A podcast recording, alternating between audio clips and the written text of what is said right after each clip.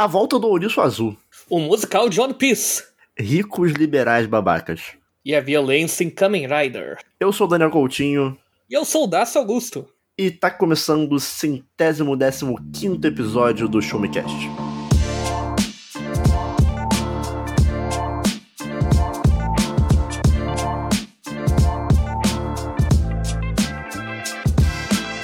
todos, está começando mais um episódio do Chumbicast, o seu podcast de informação, tecnologia, jogos, filmes, séries e muito mais. Meu nome é Daniel Coutinho, o apresentador desse podcast, e comigo, senhor Dácio Augusto. Olá. Olá, amigos. Olá, Daniel. Olá, ouvinte. Olá, pessoas do mundo como um todo. Estamos aqui para mais um episódio, né? Como é que você está, hein, Dácio? Expectativa? Expectativa porque essa semana tem aí Pokémon, hein? Quer Pô, dizer, essa na- semana ou semana que vem? Cara, é semana que vem. É na sexta-feira, né? Não é, essa semana é só a coleção nova do TCG. Isso. E estamos aí na expectativa porque Pokémon é legal, né? Pokémon, Pokémon, Pokémon é forte, né? Pokémon é forte. Como diria Casemiro Miguel, Pokémon vale 300 reais? Vale, claro que vale. É Pokémon, pô, tá maluco? Pô, é Elite, Tá né? Tá de bobeira, pô. Tá de Vale bobeira. muito. Mas, é, não estamos jogando Pokémon, né? Porque não saiu ainda o jogo. E justamente no episódio de hoje do Showmecast a gente vai falar sobre o que a gente está jogando, sobre o que a gente está assistindo, o que a gente está acompanhando, o que a gente está consumindo, né? Esse verbo delicioso. É, o que a gente está consumindo aí de, de arte e tudo mais, né? Em relação a jogos, tecnologia, é, streaming, né? Tudo. Tudo que a gente está acompanhando por aí nesse mundão. Lembrando que o Showmecast ele é um podcast do site Showmetech, então você pode acessar lá o site www.showmetech.com.br. Você pode ler diversas notícias, até relacionadas a algumas coisas que a gente vai comentar no episódio de hoje. Né? E tem ali análises, matérias sobre tecnologia e muito mais. O Showmetech ele também tem um canal no YouTube, então você pode dar um search por lá que você encontra facilmente é, o nosso conteúdo e você pode verificar ali tudo que a gente tem lançado na plataforma é, é, é sempre uma extensão. O Shumitech ele tem vários, né, várias extensões, tem aqui no podcast, tem lá no YouTube. Você pode seguir nas redes sociais, no Instagram, no Twitter, enfim. Você acompanha aí o Shumitech por onde você quiser. E, então vamos lá. É, é isso. Vamos que tá começando o centésimo décimo quinto episódio do Show Me Cast. Vamos lá.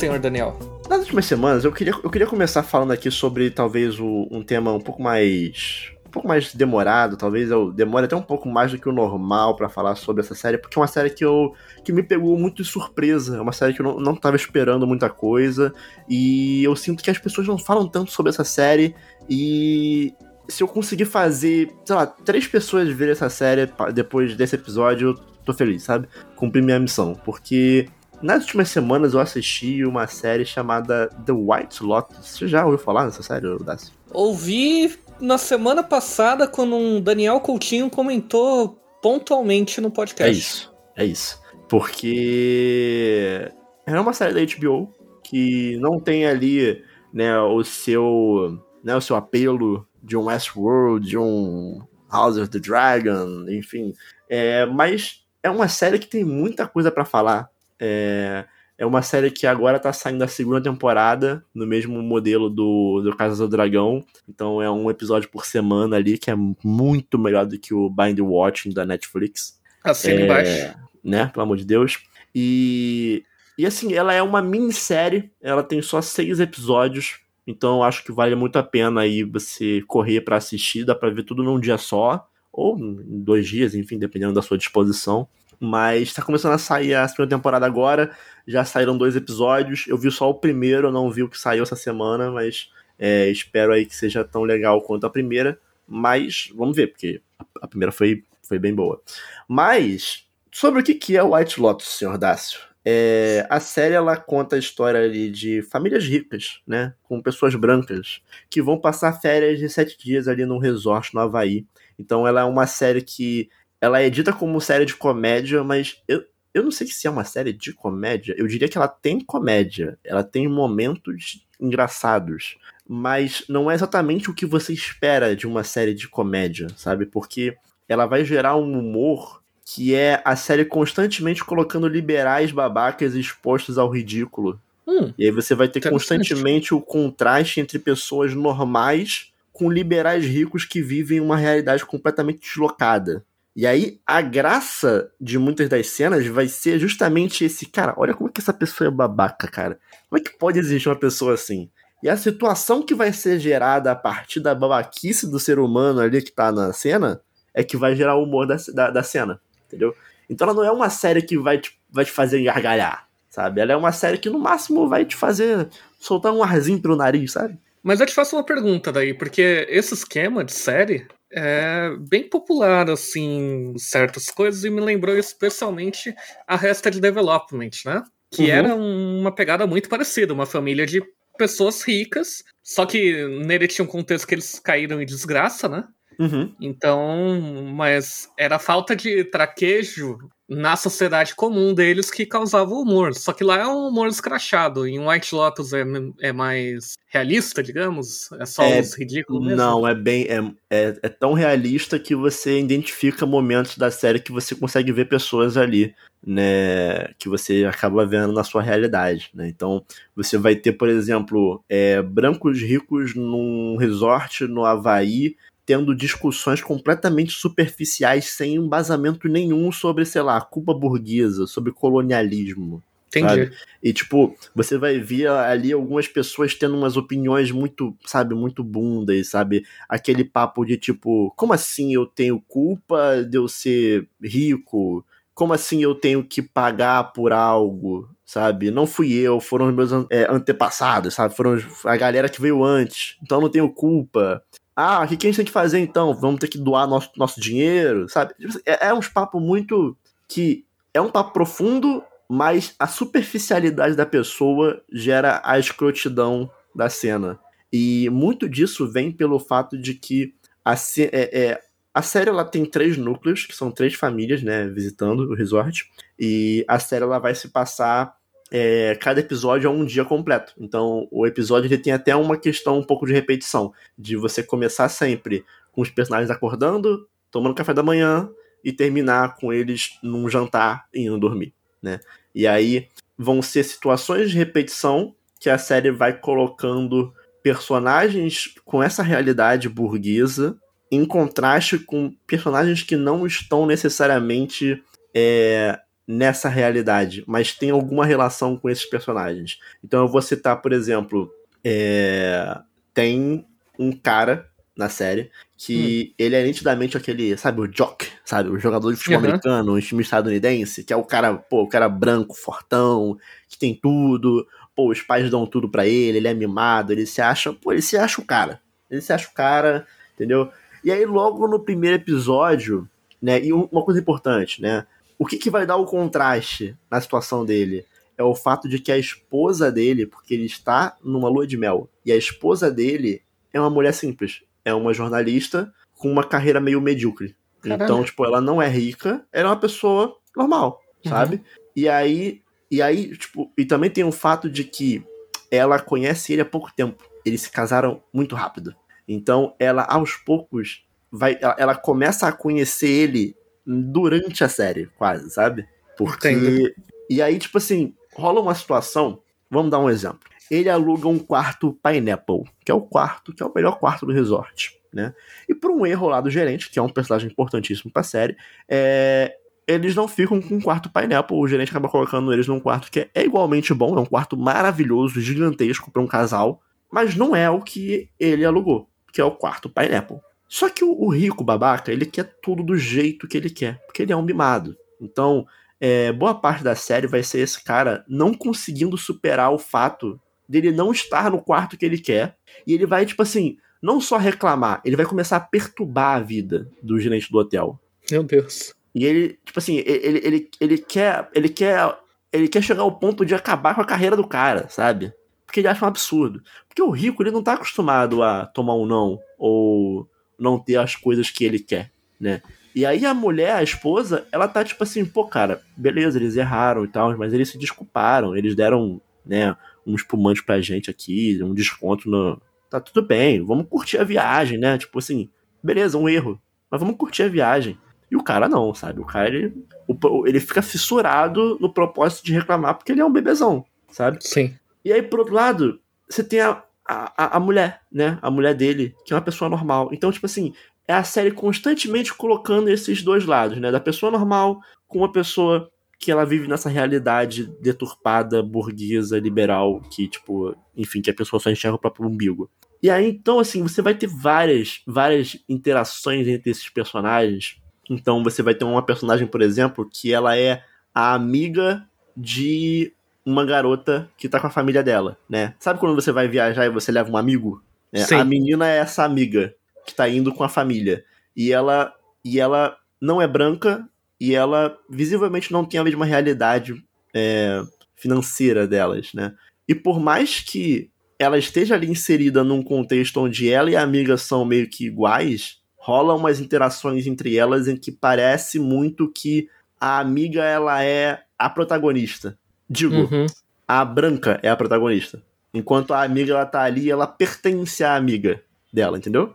Então, tipo assim, rola muito isso, né? De tipo, tudo gira em torno dessa pessoa aqui, que tem esses privilégios. Enquanto o resto são, tipo, são NPCs, são a galera que tá ali junto, sabe? Que loucura, bicho, porque né, é o que acontece na vida real, né? A gente tá sim, tá vendo sim, isso sim, ao vivo, assim, 24 horas por dia após a compra do Twitter pelo Musk, né?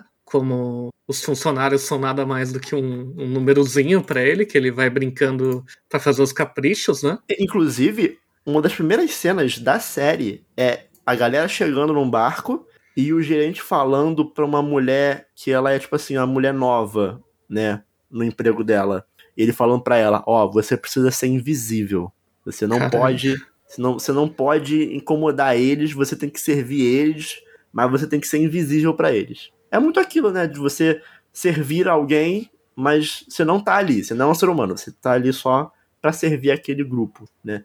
E, enfim, cara, só que, tipo assim, a série, ela fala sobre todos esses temas, que são temas pesados, são temas sérios, mas de uma forma muito, muito única, uma forma muito leve, sabe? É, então você vai ter alguns problemas ali. Então, por exemplo, um outro caso, só um outro exemplo, vai ter um personagem muito importante na série, que ele é um funcionário do hotel mas que ele é da ilha. Ele é um nativo da ilha. E aí, meio que, tipo, o que ele vai contar é que, tipo, a galera do hotel, a empresa do, por trás do hotel, meio que expulsou os nativos da terra, comprando a terra de sei lá quem, que eles não sabem. E meio que, tipo, todos os nativos foram expulsos e hoje o cara trabalha onde ele morava, só que pra empresa que tirou tudo deles. Então tem esse conflito desse personagem. E aí é nesse ponto que a série fala sobre colonialismo, sabe? E, cara, é, é muito interessante como tudo que essa série ela vai abordando de uma forma leve e que é inteligente, é sutil. E é... que ao é mesmo tempo bate, de certa forma, muito próximo da realidade, né? Sim, sim. E eu sinto que é aquele tipo de série. Eu, em alguns momentos, eu percebi isso, mas eu até conversei com a, com a Larissa, minha namorada, né, que a gente viu junto, eu fiquei, cara, eu acho que tem coisas que essa série tá falando que eu, a gente não tá conseguindo pegar. Primeiro que, né, a gente é branco, a gente não é rico, mas tem coisa que talvez a gente não esteja pegando nessa série. E também coisas que fica meio que subentendido. Então, por exemplo, uma coisa que eu só fui reparar pro final da série é que, tipo, essas duas amigas, elas estão sempre lendo um livro. E alguma coisa me diz que o livro que elas estão lendo conversa com o tema. Porque só no final que eu fui reparar que a menina tava lendo um livro sobre colonialismo. E a outra tava lendo um livro sobre um negócio nada a ver. Incrível. Então eu sinto que se eu assistir de novo a primeira temporada, eu vou pegar algumas, algumas sutilezas e alguns detalhes que eu não peguei. E, pô, recomendo, cara. Recomendo forte se você quiser ver ricos ridículos passando vergonha, né? Em uma série que vai apontar pro rico babaca e vai falar: olha como ele é babaca e vai tirar todas as camadas dessa, dessa burguesia dos Estados Unidos, mas que vai se aplicar para qualquer outra. Então você assiste The White Lotus da HBO. É, como eu falei, a nova temporada vem aí, é, já tá rolando.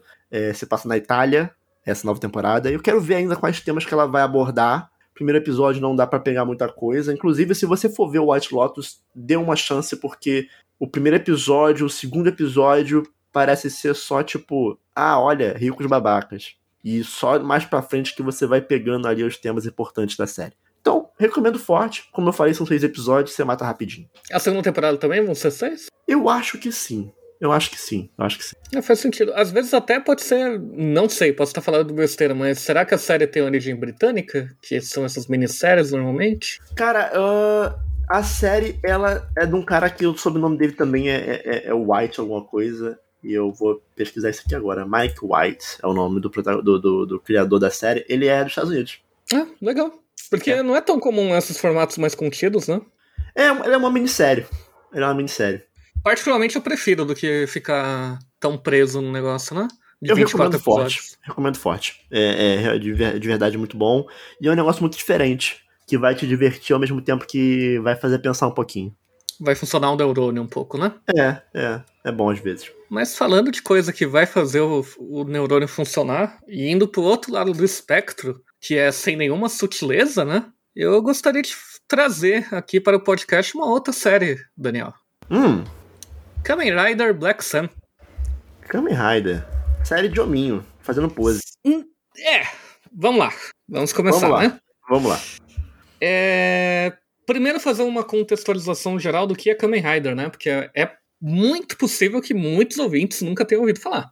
É, e também é muito possível que, assim como eu, as pessoas só saibam quem é a figura Kamen Rider. Sim. Mas não sabe sobre o que, que se trata. Né? Só para contextualizar também o ouvinte que está ouvindo isso aqui e por, por, porventura pode ser fã de Tokusatsu. É, eu já conversei com o Daço sobre isso. Eu não sou do Tokusatsu, né? Por diversos motivos, mas que não vem ao caso agora. Mas é, eu não tenho como né, analisar de igual, porque eu não, eu não, eu não tenho o contato com essa cultura, então deixa o Darcy falar um pouquinho mais. É, o Japão, como todos sabem, recebeu uma bomba atômica nos anos 40, no final da Segunda Guerra, certo?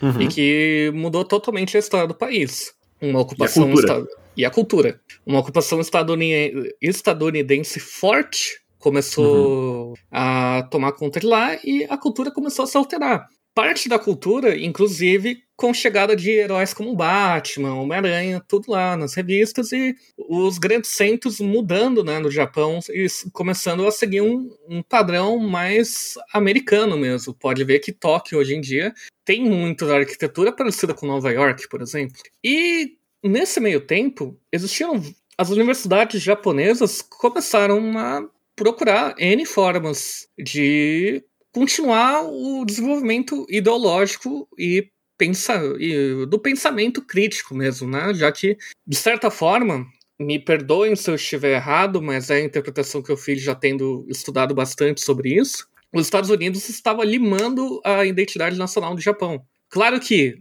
abrindo um parênteses rápido aqui, antes da Segunda Guerra existiam N problemas da identidade nacional do Japão, como a gente sabe, como crimes de guerra, etc. Mas isso não vem ao caso. A gente está falando de um contexto pós-bomba atômica e que não estamos passando, e que eu não vou em nenhum momento passar pano para isso, mas só contextualizando mesmo. Eu acho importante fazer essa citação porque uhum, uhum.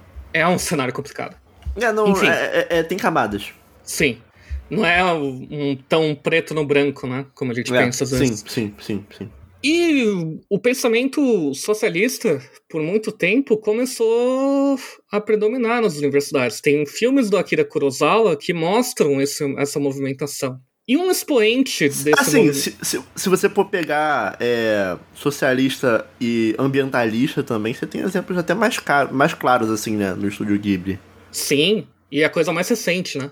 Sim. E... Mas ali, pelos anos 60, especificamente, o mangá também começou a tomar forma, né? Após o Osamu Tezuka ter lançado Astro Boy e tantos outros, né? É... O mangá sempre teve um subtexto naquela época de ser uma crítica ao que estava acontecendo com o Japão. A energia atômica sempre era um problema. Uh... Enfim. E um dos autores mais renomados de mangá era um homem chamado Shotaro Ishinomori.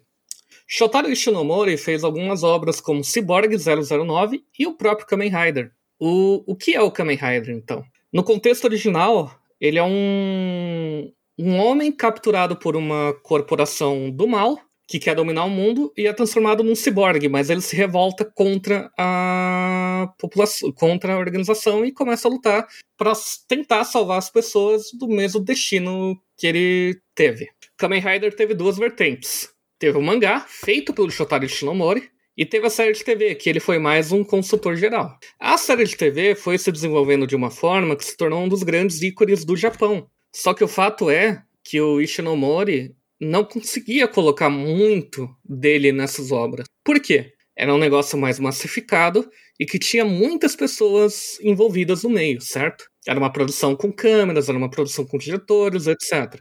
Então, durante anos, foi se criando esse papel, até que o Kamen Rider persiste até hoje. Existem, eu acho que 35 ou 36 Kamen Riders diferentes. E com o passar do tempo, ele se tornou um símbolo de um, um, uma série para vender brinquedo, né? O que não era originalmente. E a outra vertente, que começou com a mesma série, ali no começo dos anos 70, eu deixo eu só conferir a data aqui. Kamen Rider Mangá Publishing Em 1971, veja só, o mangá saiu. E o mangá era desenhado e com argumento totalmente do Ishinomori. E o que era o Kamen Rider do mangá é um produto completamente diferente. Era uma crítica absurda ao capitalismo e também ao a situação do Japão naquele momento. O Kamen Rider é um ciborgue que está lutando contra outras pessoas, contra a Shocker, que é a organização do mal, para que as pessoas não tivessem o mesmo destino de se tornar somente um, um peão no meio de tudo aquilo. Ele queria lutar contra um destino, certo? E isso é o que o Japão chama de justiça poética, porque ele lutando contra tudo e contra tudo aquilo, ele acabou se tornando uma situação em que ele não poderia ser feliz. E, foi e isso foi persistindo. Só que essa pegada nunca chegou na série de TV, exatamente por N problemas, né? O, principalmente ser um produto infantil que quer vender brinquedos. Daí a gente vai abrir um outro parênteses aqui só para explicar rapidinho que o povo brasileiro, mais especificamente quem tiver lá pelos seus 36 anos, teve contato com uma série de Kamen Rider. Kamen Rider Black, que passou na manchete, ou Black Kamen Rider. Ela virou extremamente popular, é... tinha um Kamen Rider rival, etc.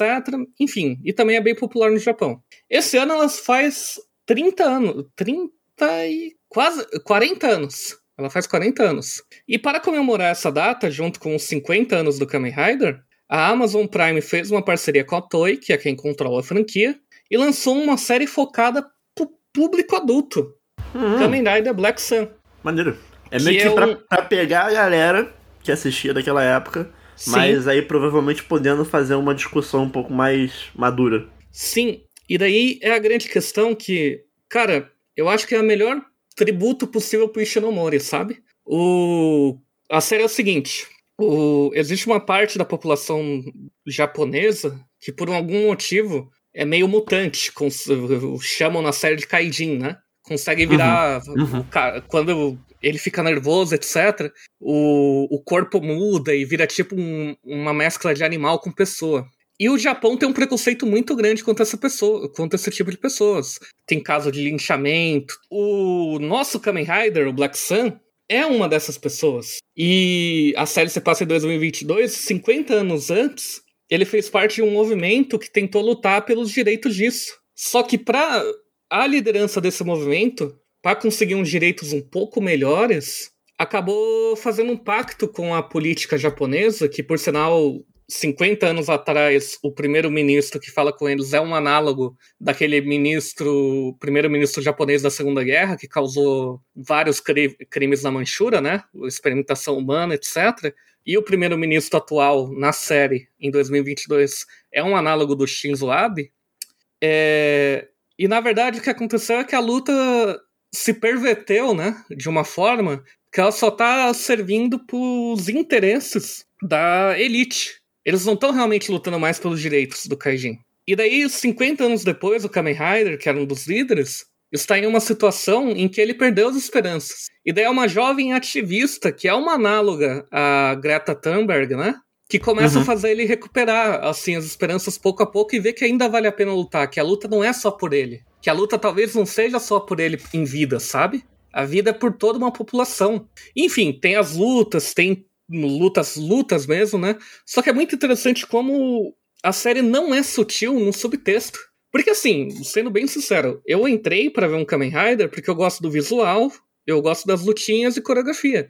Eu saí de lá com um negócio pouquíssimo, com pouquíssima sutileza que me jogou na cara que radicalização é o jeito de você conseguir lutar pelos direitos de quem não consegue ter nenhum. Você não pode achar que você vai conseguir fazer um pacto. Você não pode achar que você pode conseguir um conversar, porque eles querem, eles não importam para você, eles se importam com poder. O sistema não é feito para isso. O sistema o, não é feito para isso. O sistema é montado justamente para não haver essa possibilidade. E a mensagem da série é justamente essa. E, cara, o que, que é isso, sabe? Aham. Uhum. E daí o, o. Cara, é um negócio meio absurdo, assim. Porque daí tem cenas de violência policial. Daí o, o, policial coloca o joelho no pescoço do, do Kaijin, né? E o Kaijin começa a falar: Eu não consigo respirar. Um George Floyd uhum. total. Aham, uhum, aham. Uhum. Tem outro que é um linchamento absurdo de uma criança Kaijin. A cena é violenta pra caralho, eu fiquei muito mal mas é análoga a um momento lá no Japão, uns anos atrás, que um monte de japonês contra imigrante matou uma criança imigrante. Uhum. E daí você vai vendo todo um subtexto, e cara. Uh... E assim, é, o, algumas obras japonesas ela, elas conseguem tratar muito bem é, alguns temas sociais como esses, assim, sem muita sutileza, mas ao mesmo tempo de uma forma muito é, boa, né? Positiva. É, e, e aí eu trago um, um, dos temas que vai ser até trazido aqui mais tarde, mas que infelizmente não possui essas qualidades, que é, é, é no caso, né, a, o filme que eu vou falar não traz essas qualidades, mas a obra, no geral, de One Piece, ela tem muito dessas discussões políticas sem quase nada de sutileza. Sim, e é bem interessante assim, porque a gente vê então que existe todo um movimento no Japão por essas coisas, né? O Japão, assim, pelo menos da nossa visão, ele é sempre visto como um país bem conservador, né? Retrógrado sim, em alguns sim. sentidos. E ele é. Só que é, é, que a, a questão é que não. Também existe uma luta lá. E muito me surpreendeu que em 2022 eles consigam usar um ícone popular, porque o Kamen Rider é o que é o, o Batman nos Estados Unidos lá, sabe? E conseguir usar o, um ícone popular para contar uma história dessa me deixou muito feliz, de verdade, assim. Então, eu faço Mas o, os outros Kamen Rider, vai, vamos lá. Os, os outros Kamen Rider, não, não tem esse tipo de discussão? Ou tem, mas é menos. É menos. É um pouco no mais mangá sutil, talvez. No Ishinomori tem. É, né? No mangá do Ishinomori tem. Porque assim, existem, de... existem, dois nichos japoneses que eu nunca botei meu pezinho. É, Tokusatsu é um pouco mais difícil para mim, mas existe o nicho de é, anime de robô gigante que é um nicho que eu ainda quero me aventurar algum dia. Né? Uhum. E justamente por haver muito dessa discussão sobre guerra, é, que traz um paralelo com as consequências que o Japão sofreu com as guerras e alguns desses atores que viveram esse período quando criança.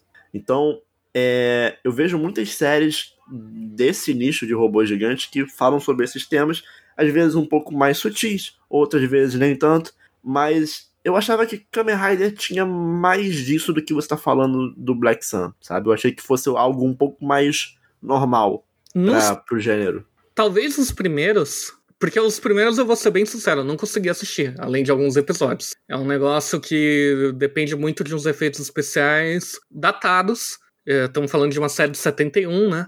Então uhum, uhum. não foi tão fácil de ver. Mas talvez o primeiro Kamen Rider e o V3, que é a segunda série, tenham muito disso. Mas com o passar do tempo, é aquilo que eu comentei quando eu comecei a falar dele a gente está num negócio que Kamen Rider é cada vez mais um produto para vender brinquedo. Então, foi se perdendo muito do que conseguia na narrativa para ser um negócio. O Kamen Rider sempre tem muitas formas, sabe? O Black Sun não tem. E uhum, uhum. é muito interessante, na real, porque eu sim, o, o robô gigante tem a crítica, mas eu acho que eu nunca tinha visto algo do Japão tão descarado assim, sabe? Uhum, uhum. Porque você assiste o Black Sun e você não consegue falar que não tem, sabe? O One Piece é. a gente sabe que tem milhares de pessoas aí que tentam falar, batem o pé no chão que não tem aquilo, né? Não, e, e, pior não é nem quando falam que não tem, é pior é quando falam que o One Piece é sobre defender riqueza de milionário. Sim, ou pró-monarquia. É. E... não, não monarquia, monarquia anarquista. É. Então... Anarcomonarquia. Caralho, que é um, um, conceito aí que é. alguém acha que existe.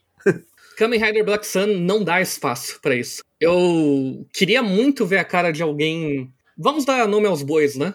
De um Bolsominion fã do Black Kamen Rider vendo Black Sun assim, sabe? Uhum.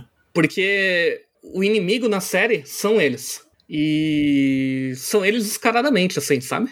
É absurdo. É, é, tem cena lá que você fica pensando, você traça o paralelo na hora com a marcha pela família, sabe? É um negócio absurdo. E então fica a recomendação aí. Eu entendo que Tokusatsu seja uma coisa que gere muito preconceito de muita gente, mas o Black Sun eu acho que é o mais longe possível do Tokusatsu clássico. Se você conseguir encarar como uma série normal, fica aí até pro Daniel esse comentário. Se conseguir encarar como uma série normal, até porque os efeitos especiais são bem melhores, as coreografias são realistas, não tem muito do que faz Tokusatsu Tokusatsu na concepção popular eu acho que é um negócio que vai deixar você pensando. Não que a gente já não pense nessas coisas, mas ver ali em uma obra ficcional gera um outro efeito, sabe? E uhum, valeu muito uhum. a pena assistir assim os 10 episódios. Uhum. Não, show de bola, show de bola. E, Dácio, então, já que eu citei One Piece, né? É, uma das coisas aí que eu assisti nos últimos dias foi justamente o filme né, One Piece Red, que saiu aqui no Brasil pelo Diamond, né? Pela publisher uhum. Diamond. Diamond, quem é? Diamond Films. Diamond Films, né? É isso, é Diamond Films. É, veio aí pro Brasil pela Diamond Films, o que é muito legal.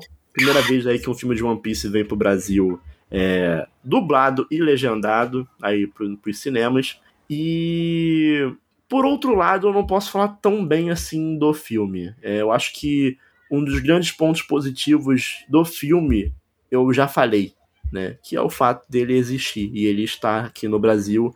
E, e o, o grande apelo do filme é você ser fã de One Piece, ir para uma sala de cinema com uma tela bem grande, com um áudio bem bom e falar: caraca lá, o boneco do desenho. É. E eu ouvi também o Shinji Dai. É, exatamente. Exatamente, que é muito bom. Então, assim, é... One Piece Red, vamos lá. Eu. Como, como falar sobre o que, que é esse filme? Ele é um filme que conta a história eh, de uma personagem chamada Uta, que é uma garota que mora numa ilha isolada e ela tem um poder relacionado à música, em que ela canta e as coisas acontecem e ela tem um objetivo de criar uma nova era onde as pessoas podem ser felizes através da música. E aí isso é um pouco parte do plot, né? É, vai, vão ter, vão ter não, não spoilers pesados, mas é, algumas minor spoilers, sabe? Uns spoilers pequenos, tipo uhum. o propósito da, da Ulta, sabe?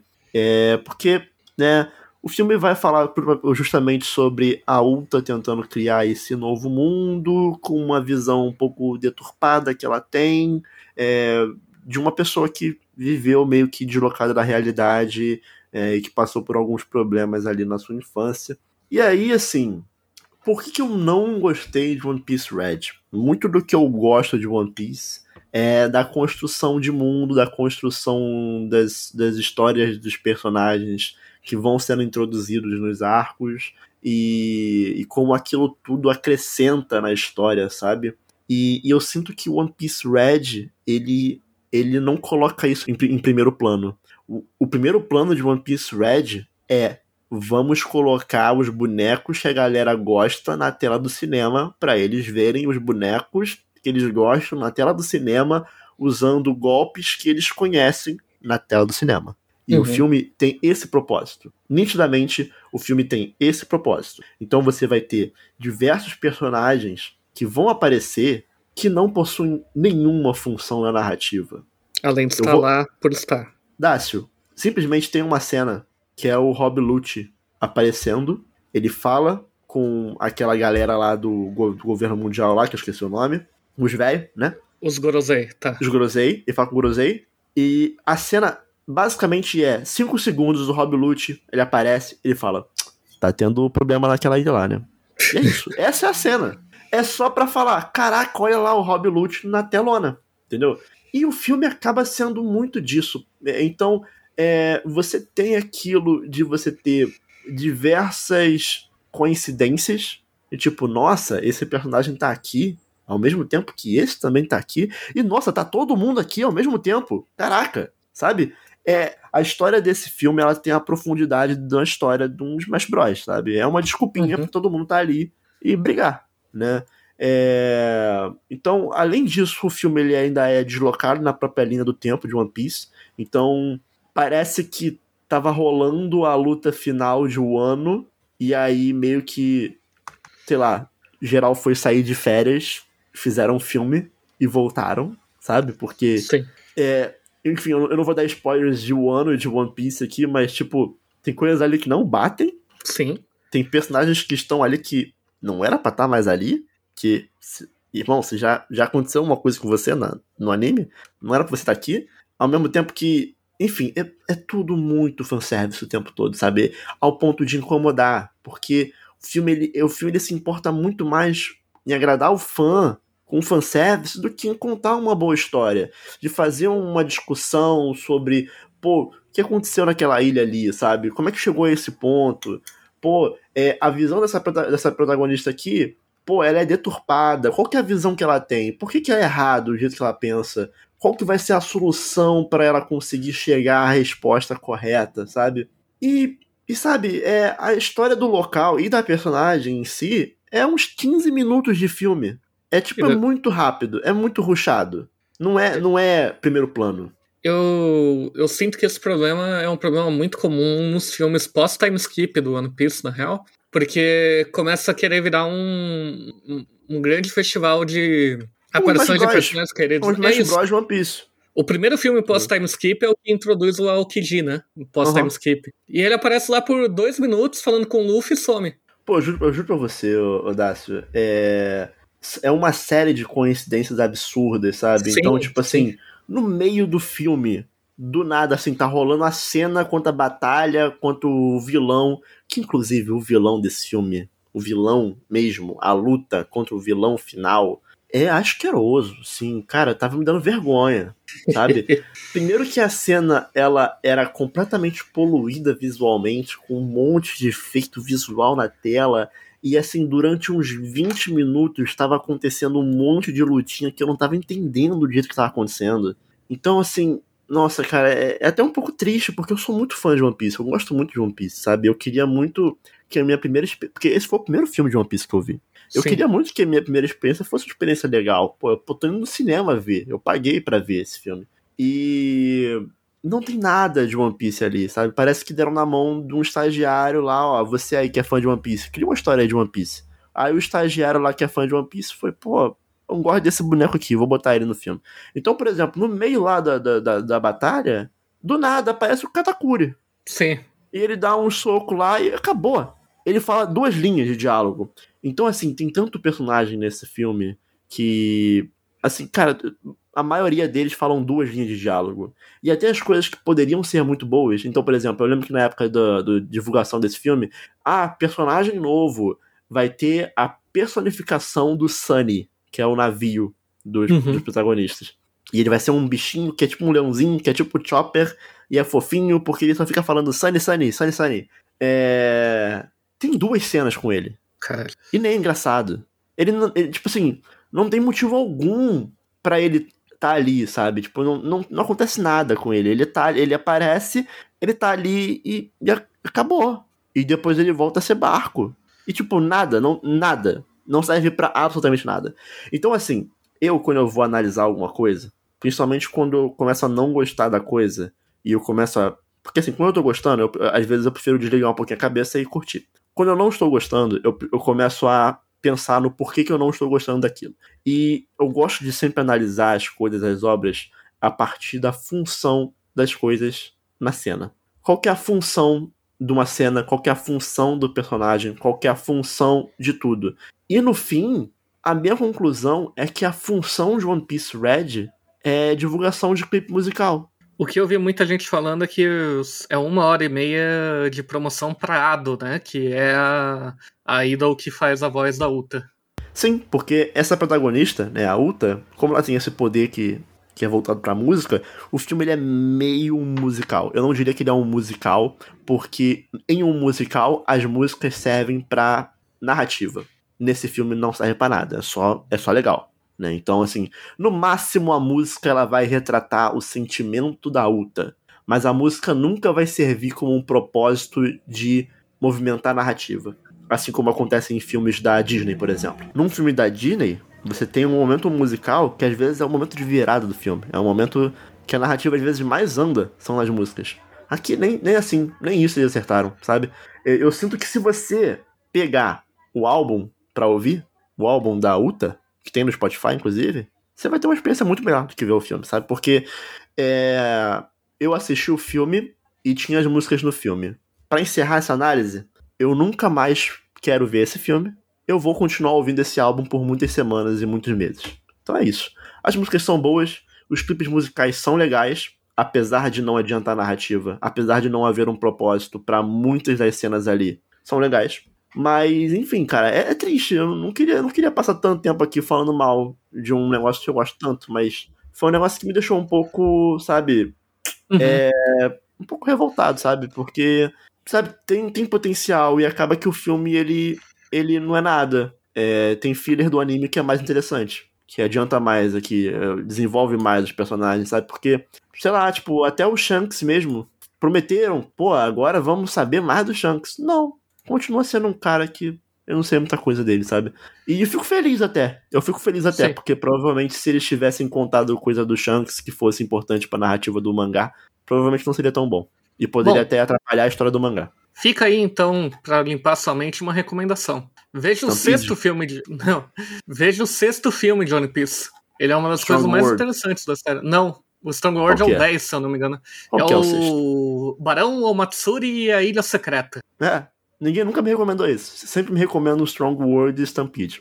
Não, o Stampede é fanservice total, assim. Só que é um fanservice bem colocado. É legal.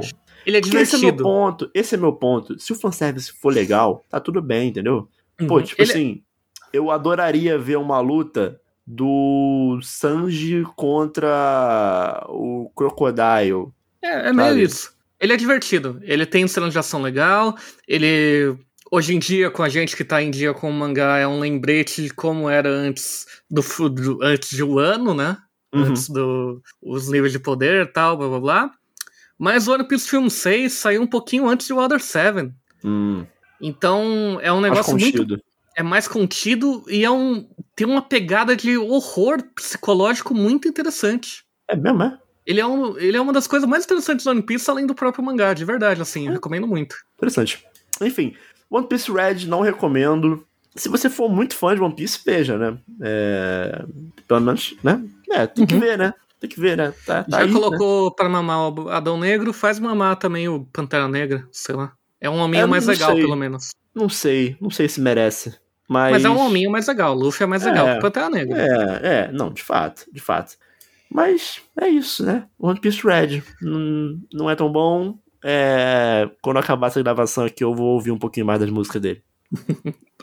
Mas, senhor Dácio, é, apesar disso, você tá, né, consumindo algo, acompanhando algo, jogando algo, na verdade, o verbo é jogar agora, que normalmente não é tão bom quanto One Piece, mas dessa vez foi bom, o que foi ao contrário de One Piece Red, é isso? Ou, ou não é tão bom assim? Cara, eu ainda estou com certa resistência para admitir, né? É, né? Mas Sonic Frontiers é um jogo bem menos pior do que eu esperava que ele seria. Eu acho o que, que esse pra Sonic já é. É algo enorme. Embora que eu goste muito do Sonic Mania, eu já disse várias vezes que é um dos meus jogos favoritos. Mas ele é um jogo 2D, né? O Sonic Frontiers estamos falando de um jogo 3D. Uhum. Mas eu acho que o que. O grande acerto de Sonic Frontiers nessas três horas que eu joguei até agora é que eles não estão tentando fazer um, fases com milhares de inimigos, aquela poluição visual, tudo. Eles tentaram trabalhar para que o mundo aberto e as fases mais contidas só sejam legais de você correr. É isso, sabe? E é legal? é legal, é divertido. E os puzzles, os poderes do Sonic estão funcionando bem dentro daquele mundo, sabe? Então. É, que é um mundo tão bizarro, é tão vazio, é tão. Não sei. Então, Mas eu ele é que vazio. Talvez, eu, eu sinto que talvez provavelmente é onde o gameplay do Sonic ser rápido 3D mais funcione. Sim, justamente por ser vazio que ele é. Ele é um grande playground. Por... Você disse numa outra gravação que você queria que o Sonic fosse um carro, né? Um jogo de corrida. É. Isso. Sonic Frontier chega muito perto disso, cara, porque é um mundo tão aberto, sabe? E... É um grande wallpaper do Windows. É, e sem grandes inimigos, né? É, tem inimigos, tem algumas batalhas, mas não são o foco do jogo. É... Não vai acontecer de você tá correndo e do nada bater na parede. Não. O que acontece normalmente nos jogos do Sim, Sonic. você tá bem livre e o jogo quer que você se sinta livre para ser a velocidade, para resolver os puzzles, porque os puzzles normalmente são de partir de um lugar A pro B em um intervalo de tempo X, entendeu? Uhum. E daí o, o jogo trabalha a velocidade como a parte principal, e daí esse mundo vazio é na verdade um grande playground de velocidade. Tanto é Uhum, que quanto uhum. mais moeda você coleta, mais rápido o Sonic fica. Hum. Então vai criando e é interessante, tem as fases que fazem Pergunta, referência. alguma comparação que surgiu na minha cabeça aqui agora. Ele é meio. Ele é. Eu posso estar maluco. Ele é meio Tony Hawk Cara, chega um pouco, chega um pouco perto, mas não tem as De, tipo, ser manobras. Um grande, um grande playgroundzão onde você só fica tipo, de bobeira. Sim, tem um objetivo claro, mas o objetivo Aham. claro pode ser encarado como os objetivos das fases do Tony Hawk, sabe? Uhum, uhum. De fazer pontuação X, de coletar as letras lá que formam skate, etc. Mas é isso. Ele é um Tony Hawk de Sonic, cara. É a comparação perfeita. Bom, bom, bom. Então acho que por isso que ele é o grande acerto, né? Eu não tenho muito a comentar do jogo, porque o jogo realmente é vazio. Mas Mas. qual que é a história do jogo? Cara, eu não sei. Não, o que aconteceu? O que aconteceu até agora? Cara, a Além de primeira, você correr. a primeira CG foi o Eggman coloca- coletando um negócio, daí deu errado, daí ele foi parar em um outro negócio. Daí depois o Sonic tava no avião com o Tails e com a Am- Amy, daí ela caiu, eles caíram, e daí eles estão nessa ilha aí. E aí agora ele tá correndo. Ele tá correndo porque ele achou a Amy parada. E travada lá, presa, sem conseguir ver. E é isso. Eu- Talvez a história desenvolva, mas eu não espero muito da história. Tanto é que eu comentei, né, com um amigo que enquanto a primeira CG tava rolando, eu tava com vontade de me matar, porque é, tava horrível. Ok. Mas logo depois, quando começou o jogo, assim, a- a- o tesão pela vida voltou, sabe? Então acho que é um jogo de extremo, sabe? Uhum, uhum. Então, e assim, se um jogo do Sonic consegue trazer tantos sentimentos diferentes, eu acho que ele tá num lado mais positivo da história. É, é. Assim, eu vou te dizer que normalmente quando eu vejo o jogo do Sonic eu falo, hum, vontade de jogar não. Esse, pelo menos eu, hum, quero ver qual é, tá Uhum. ligado? Porque eu acho que o meu grande problema com o Sonic é 2D, 3D no geral mesmo, assim, é, né? No, no geral, é a falta de precisão que o jogo que eu tenho e o jogo me exige na plataforma dele, sabe? Até Uhum. no, no 2D mesmo. Quando eu, quando eu tô correndo, eu sinto que eu não tô jogando, que eu tô só, tipo, apertando pra frente. E quando alguma coisa me impede e que me, me, me, me solicita alguma precisão no movimento, eu sinto que o jogo não me entrega. É Que o bem jogo isso. só é divertido quando eu desligo a minha cabeça e corro pra frente. Sim. E aí, no caso do jogo ser completamente vazio, eu tô fazendo isso constantemente. E desligando a minha cabeça e indo pra frente. É, um, é meio isso. E tem aquilo, né? Quando você desliga a cabeça, você ainda encontrava uns inimigos que paravam e faziam você ligar a cabeça rapidinho e daí ficar de saco cheio, né? E agora o contrário acontece. Você encontra inimigos, mas você pode simplesmente ignorar. Então, eu acho que é um, é um ponto positivo do jogo. Mas a história dirá quando eu terminar e quais serão minhas impressões reais. Acompanhe o Show Me Cash para isso. Perfeito. E é... eu ia falar do Marvel Snap, joguinho de carta da Marvel, mas eu acho que a gente pode deixar isso aqui para um próximo episódio. Eu queria só comentar aqui rapidamente né, que o Marvel Snap é um joguinho de carta que foi lançado recentemente, que é com os personagens do universo do Marvel. E eu tô gostando muito dele, mas eu quero me dar um tempo para falar sobre ele, né? Porque como ele se trata de um jogo free to play mobile, é, não basta só falar sobre balanceamento e sobre o quão bom é o jogo. A gente tem que falar muito é, de uma das coisas principais de um free-to-play mobile, que é a questão da economia, né? E eu também não joguei o suficiente para chegar, digamos que no late game da parada, sabe? Eu ainda tô meio que. É, porque as cartas, elas. Quando você vai jogando e você vai liberando novas cartas, as cartas elas se, se categorizam em três grupos, né? O pool 1, 2 e 3. É, eu, né, o Dacio tá jogando também, a gente tá uhum. tá no pool 1. Então, digamos que eu tô no começo ainda, é, ainda conhecendo as mecânicas do jogo, é, ainda não entrando just no meta do game, sabe? Num bagulho assim. Então, eu quero ainda ter uma opinião um pouco mais elaborada para formar em relação a isso, porque é, por enquanto tá sendo muito fácil de conseguir cartas novas e não gastar dinheiro. Mas pode ser que mais pra frente tenha algum, algum paywall, sabe? Que vai segurar um pouquinho no meu progresso e que vai exigir que eu compre alguma coisa para poder conseguir disputar com outros jogadores. Então, por agora, eu vou dar a minha, a minha impressão inicial de que é um jogo muito bom. É um joguinho de cartinha muito simples. Viciante. Né? Viciante. É um joguinho que tu abre ali. É um jogo que tem seis turnos. Você tem três áreas e você coloca as, as cartas em cada uma dessas áreas. E aí, cada carta tem um poderzinho, um número de poder. E aí você faz o somatório das cartas que você tem em cada área. E aí o jogador vai ter um duelo em cada área.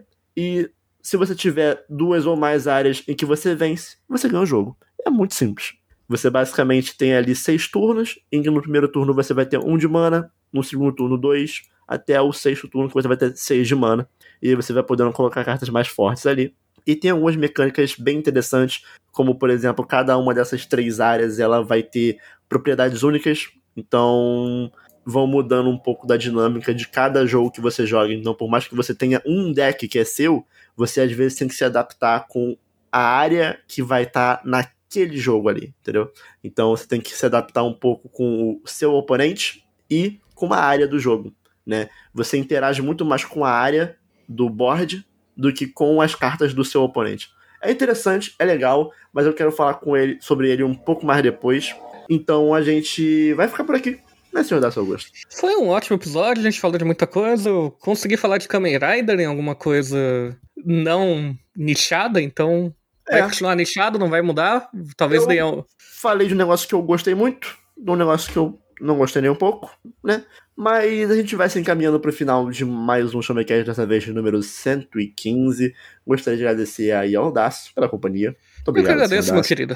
Semana que vem estamos aqui novamente. Tamo aí, inclusive semana que vem com um episódio especial, então fiquem ligados. É, você pode seguir a gente nas nossas redes sociais pessoais em arroba Underline e arroba ACBGS lá no Twitter, por enquanto, né? Porque o Elon Musk vem aí e todos nós estamos procurando aí novos ambientes pra... É. Eu, eu, sinto que no final a gente vai acabar ficando lá e meio bolado, sabe? Eu acho que a gente não vai achar nenhum substituto à altura. É, e... Eu já li um tweet que tá muito na minha cabeça, assim. A gente tem que mostrar pro Elon Musk que a, a gente não está preso com ele, ele que está preso conosco, sabe? É. Então, eu acho que vai dar bom. É, é. Ninguém, ninguém solta a mão de ninguém. É. E é, fiquem ligados aí, como eu falei, semana que vem vai ter episódio novo. Na verdade, agora vamos ter duas semanas de episódio especial, né? É... Um leve spoiler, Dácio. Semana que vem, um episódio especial relacionado a videogame, de um joguinho aí que vai sair. Que se você pensar por 5 segundos, você mata qual é.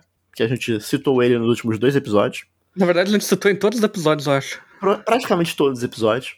E na outra semana é um tema não tão óbvio, mas relacionado a alguma coisa que vai acontecer e o mundo todo vai estar acompanhando, então fiquem ligados por aí. Brasil, Zil, Zil. Lembrando que esse podcast aí é parte do Showmetech, então acesse lá o showmetech.com.br para ficar por dentro de todas as notícias relacionadas à tecnologia, cultura pop, jogos, ciência e muito mais.